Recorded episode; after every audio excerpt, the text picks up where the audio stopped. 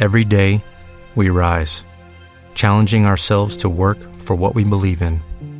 At U.S. Border Patrol, protecting our borders is more than a job, it's a calling. Agents answer the call, working together to keep our country and communities safe. If you are ready for a new mission, join U.S. Border Patrol and go beyond. Learn more at cbp.gov/careers.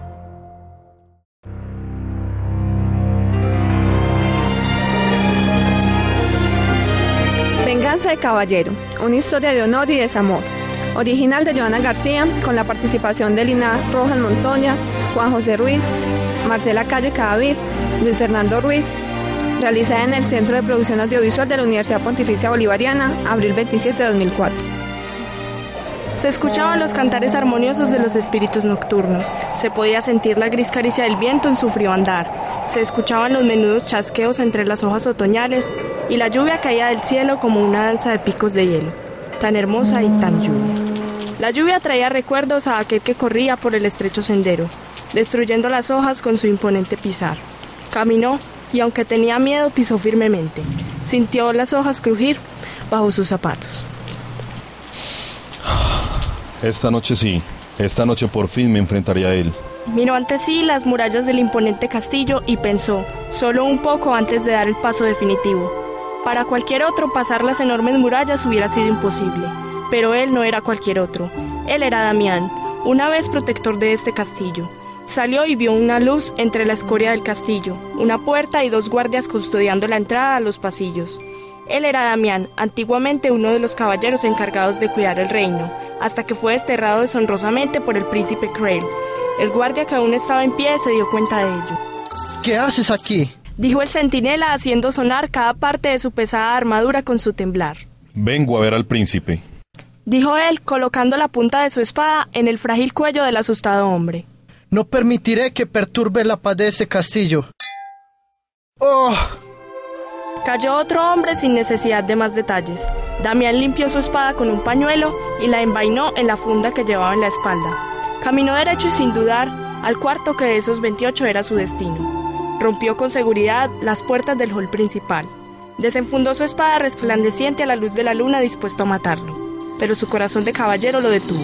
No podía asesinar a un hombre dormido.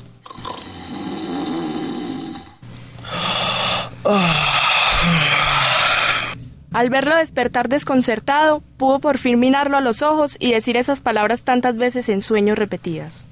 Pocos se atreven a enfrentarte. La mayoría de los que se atreven no te conocen. Pero yo sé que no eres más que una ilusión. No hay nada en ti que te haga digno de ser llamado príncipe. No hay nada en ti que te haga digno de ser llamado hombre. Porque un hombre no traiciona a un amigo, y menos por quedarse con la mujer que éste ama.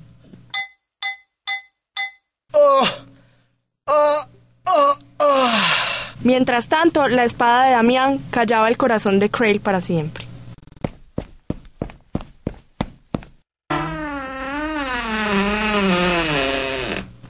Crail, ¿Me dejas solo? ¿qué quieres, Crail? Un beso. Eso sería suficiente para mandarme al país de los sueños. Un suave roce de tus manos. Sería suficiente almohada. Pero lo que realmente quiero son palabras que vengan de tu corazón. Pues solo esas palabras, esas dulces alabanzas, esas plegarias a mi alma en tus manos, solo ellas me darán paz. ¿Acaso nuestro matrimonio no era un convenio? ¿Me amas en verdad, Crail? ¿Me amas?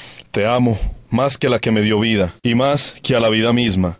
Dime, que soy digno de mirarte a los ojos y perderme en el limbo de tu triste mirar.